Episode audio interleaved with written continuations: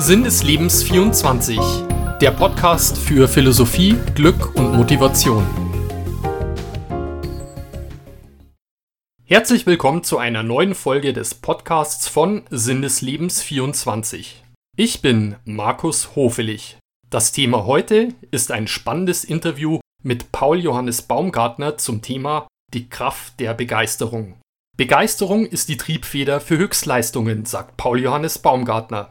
Er ist ausgesprochener Experte auf diesem Gebiet und hat vor einigen Jahren ein Buch darüber geschrieben mit dem Titel Das Geheimnis der Begeisterung. Mehr Leidenschaft, mehr Umsatz, mehr Erfolg. Außerdem tritt er als charismatischer Keynote-Speaker auf Kongressen und Unternehmensveranstaltungen auf. Darüber hinaus begeistert er mittlerweile seit 25 Jahren als Radiomoderator beim Sender Antenne Bayern ein Millionenpublikum. Im Interview mit Sinn des Lebens 24 zeigt Paul Johannes Baumgartner auf, warum die Kraft der Begeisterung so wichtig ist, wie wir diese für uns nutzen können, welche Rolle sie im Privatleben und in der Wirtschaftswelt spielt.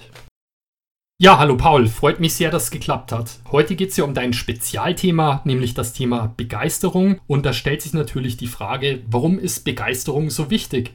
Also ich glaube daran, dass äh, jede gute Idee mit Begeisterung äh, beginnt. Ich glaube daran, dass jede gute Idee natürlich mit Disziplin endet.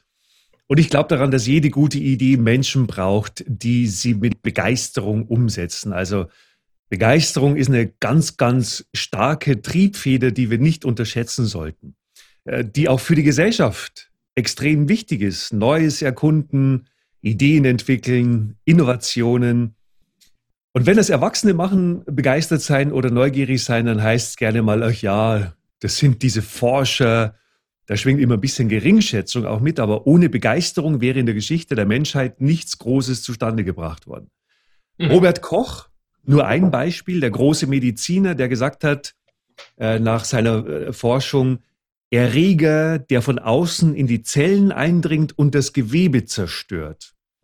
Und dann stand er da mit seinen bahnbrechenden Ergebnissen und alle so sicher, Koch, ja, ja, klar, Erreger, der von außen in die Zellen eindringt und das Gewebe zerstört. Das Ergebnis war allerdings der Medizin-Nobelpreis. Also Begeisterung, Menschen, die lieben, was sie tun, die Widerstände in Kauf nehmen, die manchmal auch belächelt werden, aber die trotzdem ihrer Idee treu bleiben. Begeisterte Menschen waren und sind ein extremer Gewinn für die Gesellschaft. Ja, Paul, also man merkt schon, die Leidenschaft für das Thema Begeisterung ist bei dir förmlich zu spüren. Doch wie kam es eigentlich zu seinem Fokus auf dieses Thema? Also das Ganze hat eine schmerzhafte, eine philosophische und auch eine praktische Komponente. Mhm. Also ich habe mit 14 Jahren äh, beschlossen, ich will Radiomoderator werden. Und das hat dann irgendwann mal dazu geführt, dass ich im Jahr 2000 plötzlich in der Königsklasse, wenn man so möchte, mhm. bei einer großen landesweiten Radiostation spielen durfte und dort die Morningshow moderiert habe. Ein mhm. super Team hatte ich, viele Hörer, viel Scheinwerferlicht, viel Verantwortung. Also jeder Radiomoderator, der nur einen Funken Ehrgeiz in seine Bleib trägt, der will irgendwann mal die Morningshow bei seiner Radiostation moderieren. Hm. Probleme gab es erst zwei Jahre später, als mein Programmdirektor zu mir sagte, hey Paul, ich kann mir zwar nicht vorstellen, wie die Morningshow ohne dich klingen würde, aber ab morgen werden wir es ausprobieren. Also mit anderen Worten, ich bin aus der Morningshow rausfiletiert worden, durfte die nicht mehr machen und das war echt eine harte Landung. Also das war für mich persönlich so die Vertreibung aus dem Paradies, Niederlage, Zerstörung. Also ich war wirklich am Ende damals. Hm. Soweit die schmerzhafte Komponente, jetzt kommt die philosophische, der Ruf zum Abenteuer. Also ich habe mir dann äh, begonnen, Gedanken zu machen, was mich denn da eigentlich die ganzen Jahre über angetrieben hat. Also anders gesagt, warum wurde ich, was ich bin?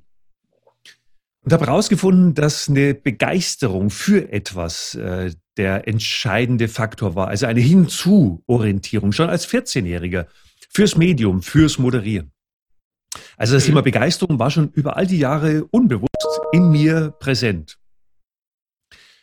Und dann kommt jetzt eine praktische Komponente. Ich habe gemerkt, dass ich nur so lange ein guter Radiomoderator bin, äh, solange mich eine einzige Person, nämlich der Programmdirektor, moderieren lässt. Äh, mit anderen Worten, ich war, der eine oder andere von uns kennt das, in einem ziemlichen Abhängigkeitsverhältnis. Und das mochte ich als Kind schon nicht, abhängig sein von irgendwas. Und deshalb habe ich mir Gedanken gemacht, ob ich dieses Thema Begeisterung, das ja in mir schlummert, anderen Menschen oder Unternehmen, Mitarbeiterinnen, anderen Branchen zugänglich machen kann. Und das ist ganz gut gelungen. Also sich für etwas begeistern, das Geheimnis der Begeisterung lüften. Äh, ja, und so bin ich dann letzten Endes beim Thema Kunden begeistern gelandet, Mitarbeiter begeistern und ganz, ganz wichtig natürlich auch sich selbst begeistern. Wie kann es gelingen? Ja, danke Paul für die offenen Einblicke in dein Leben. Und man hört ja raus, zuallererst ist es wichtig, selbst begeisterungsfähig zu sein. Doch wie kann man sich selbst begeistern? Wie kann das gelingen? Ja, die Frage bei den meisten ist ja noch eine ganz andere. Äh, erst neulich wieder. Ich hätte gerne was, für das ich mich begeistere, aber ich habe nichts. Also mhm. wie finde ich denn meine Leidenschaft? Und das ist ein großes, ein wichtiges Thema bei ganz, ganz vielen Menschen. Und die Antwort lautet, wie so oft, das ist sehr individuell. Also um sich für etwas begeistern zu können, äh, um sich selbst zu begeistern für etwas, muss eine Aufgabe, ein Hobby oder auch eine Erfahrung einfach zu einem passen. Also der eine mhm. hat Tränen der Begeisterung in den Augen, wenn er den Kilimanjaro bezwingt. Da zuckt ein anderer nur müde mit den Achseln. Mhm. Äh, dafür geht dem wiederum das Herz auf, wenn er mit seinen Freunden auf einem Konzert die Songs seiner Lieblingsband mitgrölen kann. Mhm. Also Begeisterung ist so vielfältig wie das Leben selbst, nämlich radikal subjektiv. Und Eva Lodarek, das ist eine tolle Psychologin und Buchautorin aus Hamburg, die hat das mal wirklich wunderschön zusammengefasst, weil sie hat gesagt, wir können nur dann begeistert sein, wenn wir uns trauen und etwas riskieren.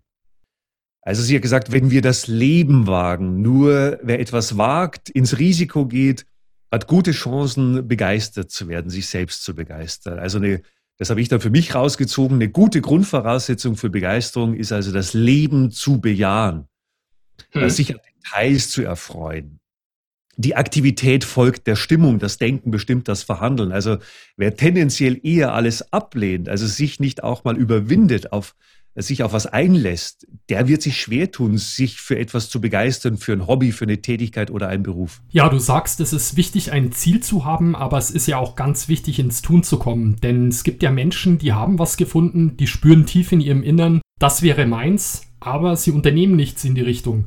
Warum fällt es denn vielen so schwer, sich wirklich zu entscheiden für etwas und das dann auch umzusetzen? Ja, weil sie vielleicht auch ein Stück weit Angst haben vor der Reaktion des Umfeldes, vor der Reaktion der Gesellschaft. Also ähnlich wie bei Robert Koch, Erreger, der von außen eindringt und zerstört. Also alle großen Erfinder wurden ja, alle großen Begeisterungsleuchttürme, die wurden ja erstmal belächelt. Oh, schau, er hat eine Leidenschaft. Thomas Alpha Edison, die Gebrüder Wright oder auch Jeff Bezos vor gut 25 Jahren, als er in der Garage Amazon gegründet hat. Oder 2003 Elon Musk, der Gründer von Tesla. Äh, mhm. Die Spinner, Online-Bücherverkauf, wer braucht denn sowas? Autos mit Batterieantrieb. Ähm, und, und ich sage immer in meinen Vorträgen, habt bitte keine Erwartungshaltung, dass das alle gut finden, was ihr davor habt. Mhm. Und darum geht es ja auch nicht, weil sie werden kommen, die Bedenkenträger. Bill Murray, der Schauspieler, hat mal gesagt, ich hoffe, ich kriege es hin. Er hat gesagt, ich grüble nicht drüber nach, welche Wirkung mein Verhalten auf andere hat oder ob ich auch nur einen einzigen Menschen ändern kann. So darf man nicht denken, denn dann läuft man unweigerlich Gefahr, sich selbst und andere zu enttäuschen. Du hast ja bei den Beispielen auch einige Namen aus den USA genannt und äh, ist es deswegen vielleicht auch eine Frage der Mentalität? Es scheint ja den Deutschen irgendwie fremd zu sein, dass sie nicht können und trotzdem machen durchaus ein Zauber stecken kann. Ja, kann man das so sagen oder ist es vielleicht so? Ja, da triffst du einen wichtigen Punkt. Ich unterstreiche das, was du gerade eben gesagt hast. Also es ist leider wirklich oft so, dass jede Form von echter Begeisterung vielen anderen erstmal grundverdächtig erscheint. Hm. Also vielleicht aus Neid, weil man selber gern draufgekommen wäre oder selber gerne eine Leidenschaft hätte. Oder vielleicht auch aus mangelnder Fantasie. Also so nach dem Motto, ihn schau an, den Amateur, Jetzt will er auf seine alten Tage Schlagzeug lernen. Mhm. Der hat ja im Leben schon kein Taktgefühl. Oder Fußballprofi will er werden. Das geht im Kindesalter manchmal schon los. Fußballprofi will er werden. Naja, der wird schon noch auf den Boden der Realität zurückgeführt werden. Mhm. Ähm, Johann, darf ich noch einmal jemanden zitieren, Markus? Johann Wolfgang ja, von Goethe. Die Deutschen sind übrigens wunderliche Leute. Sie machen sich durch ihre tiefen Gedanken und Ideen, die sie überall suchen und überall hinlegen, das Leben schwerer als billig. Und selbst der gute Goethe fordert, so habt doch endlich einmal die Courage, euch den Eindrücken hinzugeben, euch ergötzen zu lassen und zu etwas Großem entflammen und ermutigen zu lassen. Und die einfache mhm. Erkenntnis für alle, die was für sich entdeckt haben, die lautet, ihr habt die Leidenschaft für euch und für niemanden anderen sonst. Interessant. Hat also demnach Begeisterung auch etwas mit Leben und Leben lassen zu tun? Absolut. Also ich weiß nicht, was, was würdest du sagen, wenn deine beste Freundin plötzlich freudestrahlend dir eröffnet, dass sie sich von jetzt an in den Dienst des heiligen Herrn stellen möchte, sprich ins Kloster gehen würde? Du wärst auf alle Fälle minimal überrascht, ja, aber das wäre schon mal eine positive Reaktion, weil andere mhm. gehen da weiter. Oder was würdest du sagen, wenn dein bester Freund plötzlich seinen Job hinschmeißen würde, der ihm zwar extrem viel Geld, aber überhaupt keine Freude bringt, äh, um stattdessen in der kanadischen Wildnis eine Husky-Zucht aufzubauen. Also wärst du nur minimal überrascht oder würdest du versuchen, ihm das auszureden?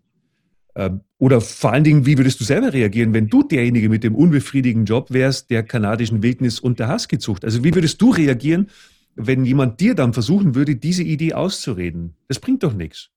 Also mhm. ich als, als tendenziell liberaler Freigeist würde dir an der Stelle wahrscheinlich, ja, wahrscheinlich, ich wäre auch überrascht, ganz klar, aber ich würde dir wahrscheinlich erstmal gratulieren zu deinem Mut. Paul, du sprühst ja förmlich vor Begeisterung. Aber ganz konkret, was hat dich denn zuletzt selbst richtig begeistert? Also mich hat das ganze Online-Thema jetzt begeistert. Digitale Vorträge, Online-Seminare, Live-Business-Streams, Vorträge. Also bis vor Corona habe ich immer gesagt, mache ich nicht, interessiert mich nicht. Und dann kam der Klassiker. Dann hat es mich selbst betroffen. Was bringt Menschen in Bewegung? Punkt Nummer eins, Leidensdruck. Dann gehen wir nach vorne. Und Punkt Nummer zwei, Begeisterung für etwas. Und beides war bei mir natürlich, wie bei vielen anderen Unternehmern ja auch, ähm, erfüllt. Leidensdruck und Begeisterung. Also bei, bei mir sind alle Aufträge storniert worden. Ich lebe ja vom Präsenzgeschäft. Also meine Impulsvorträge fanden ja bis vor ein paar Monaten noch präsent statt, meine Workshops, meine Seminare. Und bei mir sind mit Beginn von Corona alle Aufträge storniert worden oder wenn es gut gelaufen ist, ins neue Jahr verlegt worden. So, das war der Leidensdruck. Aber auf der anderen Seite habe ich plötzlich festgestellt, dass mir die Technik für diese ganzen Online-Geschichten extrem viel Spaß macht. Mikrofon, Kamera, Streaming-Software. Auch das war wieder interessant. Wenn, was, wie, wie, wie benehmen sich Menschen, wenn sie begeistert sind? Also wie äußert sich diese Begeisterung? Bei mir war es so, ich habe kaum mehr geschlafen. Ich habe innerhalb von ein paar Tagen mit Unterstützung eines ebenso begeisterungsfähigen und äh, ebenso technikaffinen Freundes ein kleines Sendestudio in meinem Homeoffice aus dem Boden gestampft, habe drei Kilo abgenommen, weil ich schlichtweg vergessen hatte zu essen. Und mhm. das war erstaunlich. Es hat sich so angefühlt bei mir, als ob sich die Energie vermehrt hätte, auch wenn das physikalisch unmöglich ist. Mhm. Und ich habe mal gelesen, selbst wenn Begeisterte wie besessen arbeiten, dann scheinen die für eine Weile gegen ein Ausbrennen immun zu sein. Also es ist so, als würde sich die Begeisterung wie ein Schutzfilm um den Körper legen und die Aufgabe selbst, die wird zum Elixier, also zum Zaubertrank. Sehr, sehr spannende mhm. Erfahrung auch für mich. Du hast ja vor einigen Jahren ein spannendes Buch geschrieben mit dem Titel Das Geheimnis der Begeisterung. Mehr Leidenschaft, mehr Umsatz, mehr Erfolg. Und was mir da aufgefallen ist, in deinem Buch beschreibst du die sogenannten glorreichen sieben, sieben Mental Switches, die wirken. Ja, kannst du uns hier kurz die wichtigsten verraten? Also vielleicht nochmal kurz erklärt äh, für alle, die uns gerade zuhören, vielleicht was ein Mental Switch ist. Also das ist nichts anderes als eine freundliche Umprogrammierung im Kopf. Hm. Also ich höre einen Satz oder eine Botschaft, er bzw. sie erscheint mir schlüssig, diese Botschaft, und daraufhin versuche ich im Kopf einen Schalter umzulegen, um letzten Endes zu besseren Lösungen zu kommen oder einfach zu einem erfüllteren Leben zu kommen. Also nichts anderes als Selbstprogrammierung. Also alle sieben brauchen wir jetzt natürlich nicht. Wir beschränken uns auf die Top drei. Also der, der erste Mental Switch, das ist der, für den ich selber extrem lang gebraucht habe. Und der lautet, sei bereit, das Gute anzunehmen.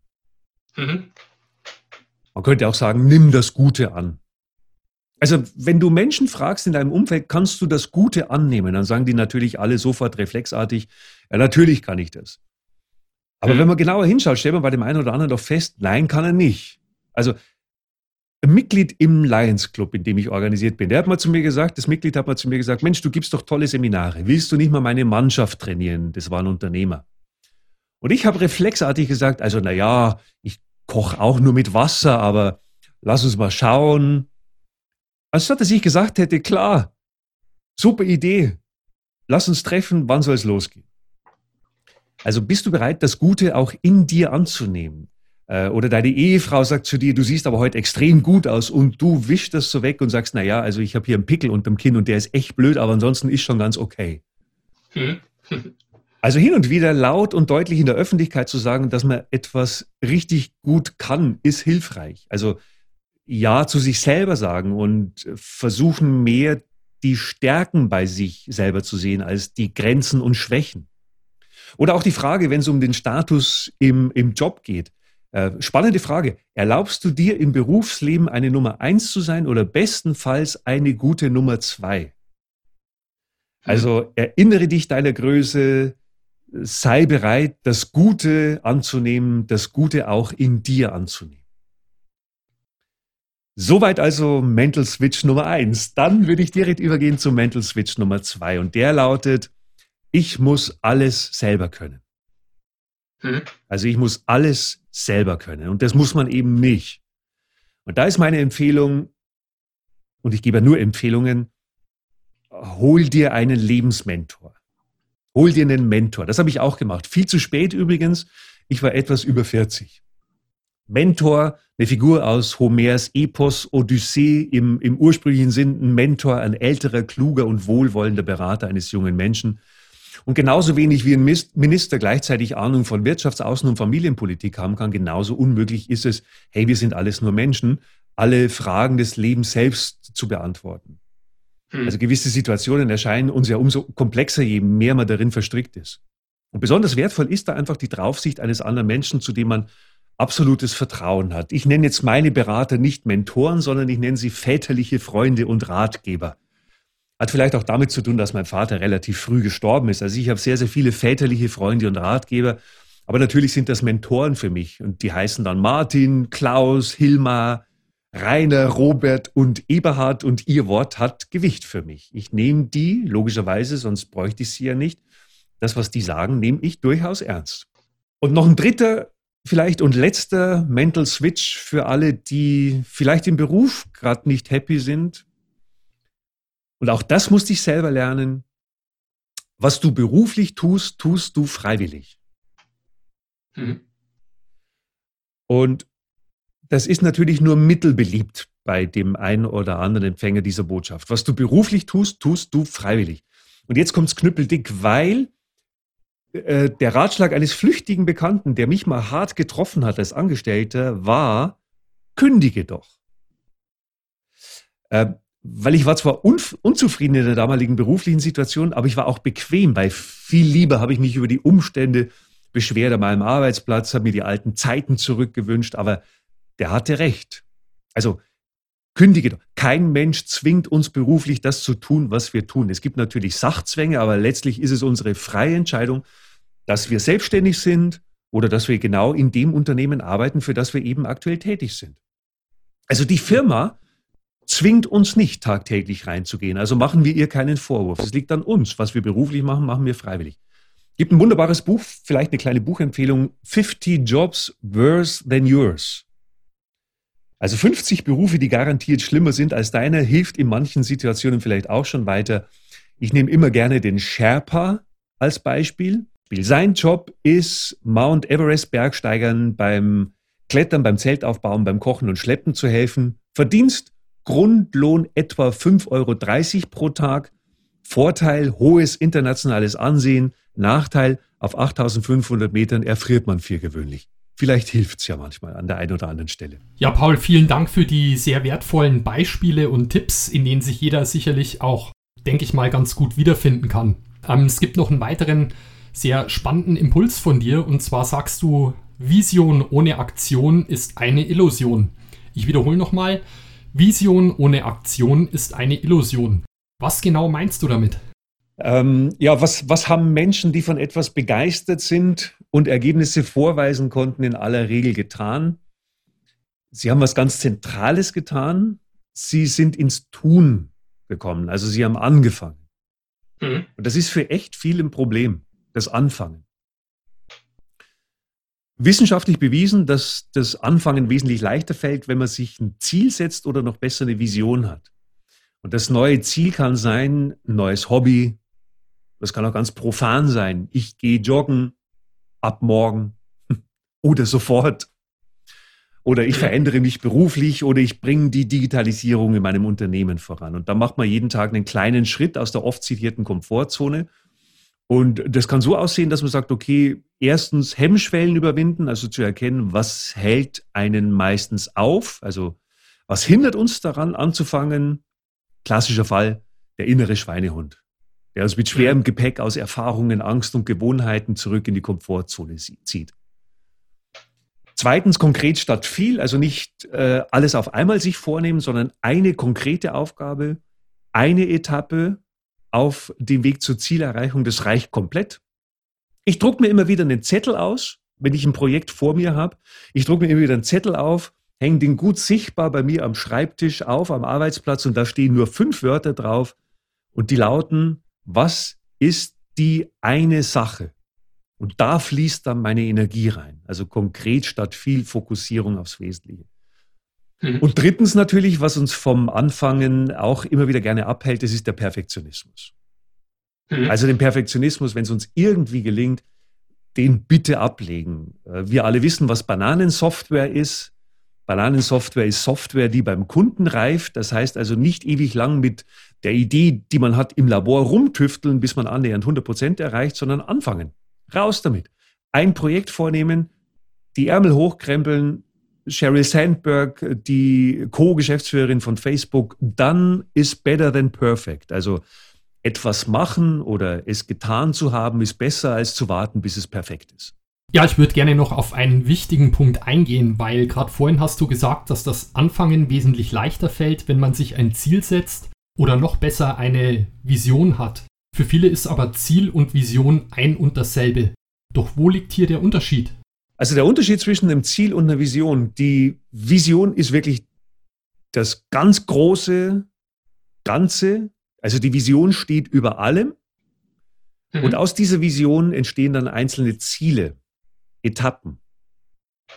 Und wer da ganz vorne mit dabei war, übrigens John F. Kennedy.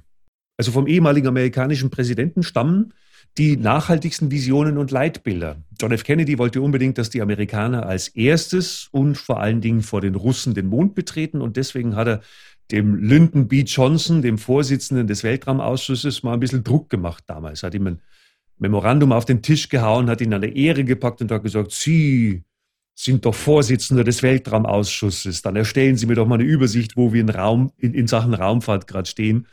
Und dann hat er dem da ein paar zielführende Fragen gestellt. Äh, die die Vision von John F. Kennedy untermauert haben. Er hat gesagt, haben wir eine Chance gegen die Russen? Sind wir in der Lage, einen Menschen auf den Mond zu bringen und sicher wieder zurück?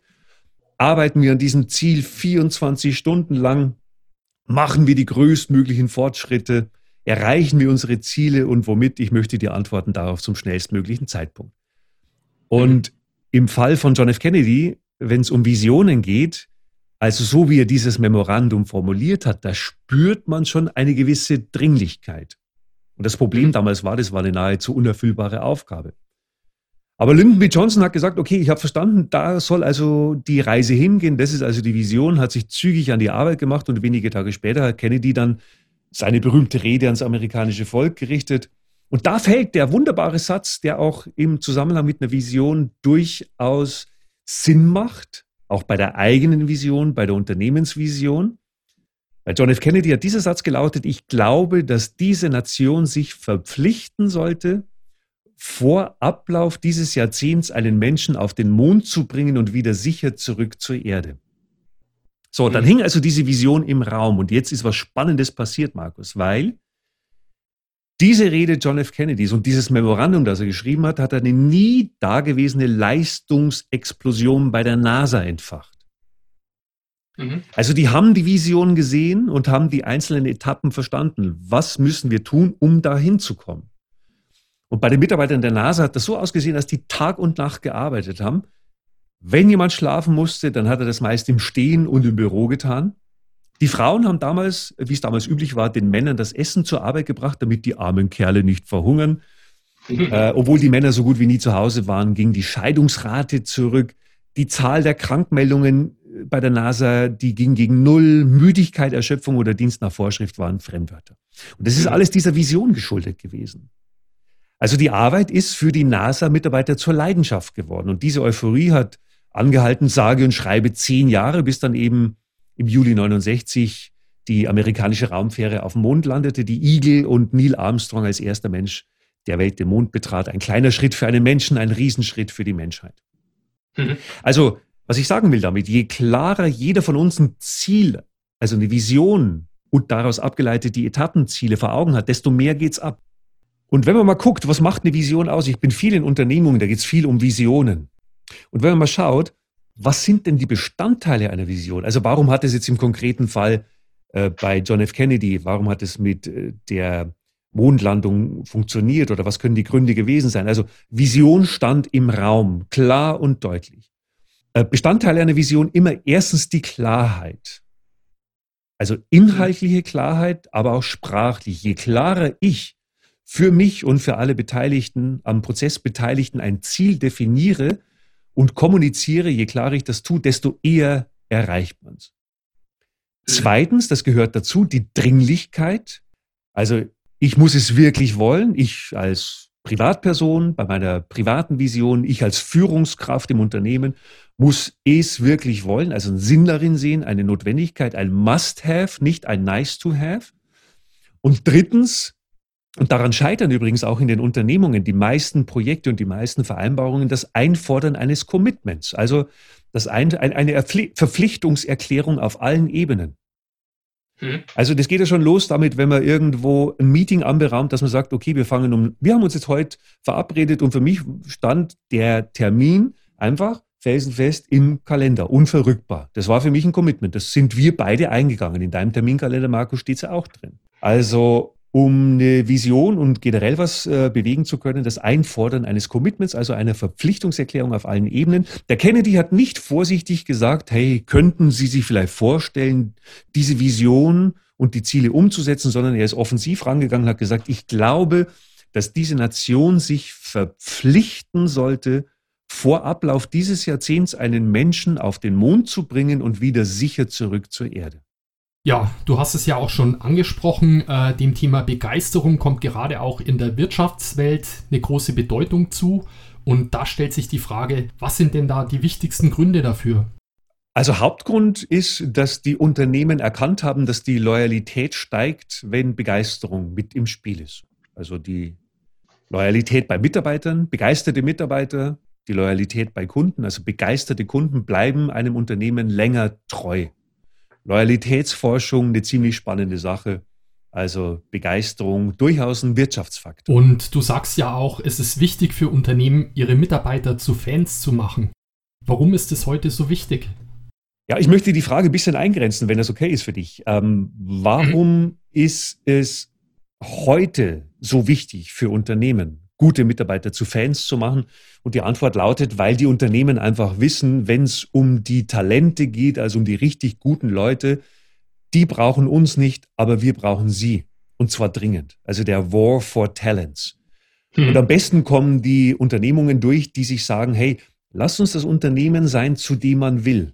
Und daraufhin ihre Aktivitäten ausrichten. Also die sich interessant machen für ihre neuen Mitarbeiter die mhm. also von vornherein auch schon sagen, du, lieber Mitarbeiter, du bist uns wichtig, die das Thema Wertschätzung auch nicht nur in der Mission drinstehen haben, in ihrer unternehmerischen Mission, sondern das Thema Wertschätzung auch wirklich leben. Das ist Mitarbeitern extrem wichtig. Ja, die Kunden spielen ja eine wichtige Rolle für den Unternehmenserfolg und wie wir alle wissen, der Kunde ist ja bekanntlich König, doch leider wird er ja häufig selten so behandelt.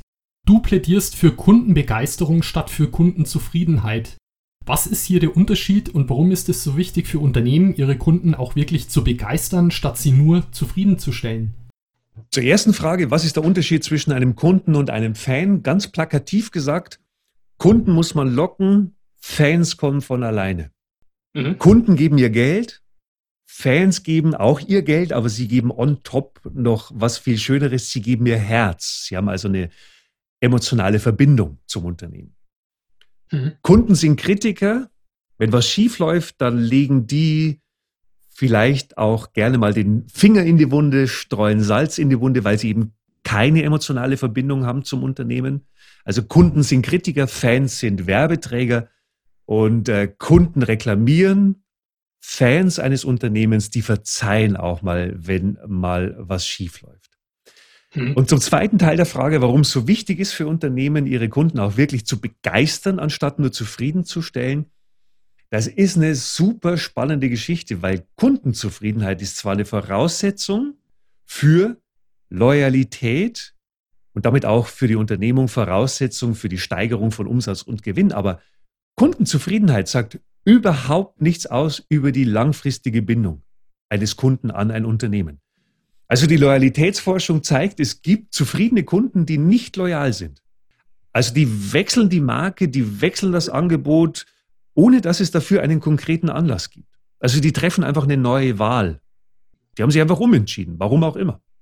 Muss keinen Grund geben. Und begeisterte Kunden hingegen zeigt die Loyalitätsforschung, die sind loyal. Die sind weniger preissensibel und die empfehlen ein Unternehmen und äh, deren Produkte oder Dienstleistungen weiter. Und das rechnet sich letzten Endes auch. Laut einer Studie vertrauen 74 Prozent aller Befragten einer Weiterempfehlung. Paul, jetzt würde ich gern noch mal kurz zu dir persönlich kommen. Ähm, du hast dich ja als Keynote-Speaker auf Unternehmensveranstaltungen und Wirtschaftskongresse spezialisiert und gibst ja auch Seminare zum Thema Begeisterung. Kannst du uns hier einen kurzen Einblick in deine Arbeit geben und vor allem auch, welche Zielgruppe sprichst du denn vor allem an? Also bei mir geht es immer ums Thema Begeisterung. Kunden begeistern, Mitarbeiter begeistern, sich selbst begeistern. Also klare inhaltliche Fokussierung aufs Thema Begeisterung. Zielgruppen, Führung und Vertrieb, Schwerpunkt Mittelstand, kleine, mhm. mittlere, große Mittelständler und äh, was mein Portfolio betrifft, Seminare in-house, Vorträge bei Managementtagungen, Führungszirkeln, auch Vertriebsevents, das Thema Kundenbegeisterung ja dort auch extrem wichtig. Und der Tenor, die große Klammer ist immer bei allem, was ich tue, Begeisterung ist alles und ohne Begeisterung ist alles nichts. Ja, und wenn jetzt jemand mehr über dich erfahren will oder beispielsweise an einem Seminar teilnehmen will, wo kann man denn mehr Informationen über dich finden? Ich bin fast überall bis auf TikTok. Da gehe ich nicht hin. Ich bin auf Facebook zu finden, auf Instagram, Xing, LinkedIn und noch viel mehr steht natürlich über mich und meine Arbeit auf meiner Homepage unter www.pauljohannesbaumgartner.de in einem Stück geschrieben www.pauljohannesbaumgartner.de. Ja, und zum Schluss noch eine Frage, die ich jedem Interviewpartner stelle, also auch an dich, Paul. Was ist denn für dich persönlich der Sinn des Lebens? Also Markus, du meinst die einfachste Frage zum Schluss, oder? Mein ganz persönlicher Sinn des Lebens, meinen persönlichen Sinn des Lebens sehe ich darin, die größtmögliche Freude in allem, was ich tue, zu erlangen, neugierig zu bleiben, hungrig, wissbegierig und mein Leben nicht mit dem erreichten Status quo über die Runden zu bringen. Ja, ich denke mir, das ist ein ganz motivierendes Schlusswort für alle. Und äh, jetzt sind wir schon am Ende angekommen. Paul, ich bedanke mich nochmal recht herzlich für die wertvollen Einsichten und hoffentlich bis bald mal wieder. Sehr, sehr gerne, lieber Markus. Vielen herzlichen Dank für die Einladung zu deinem Podcast.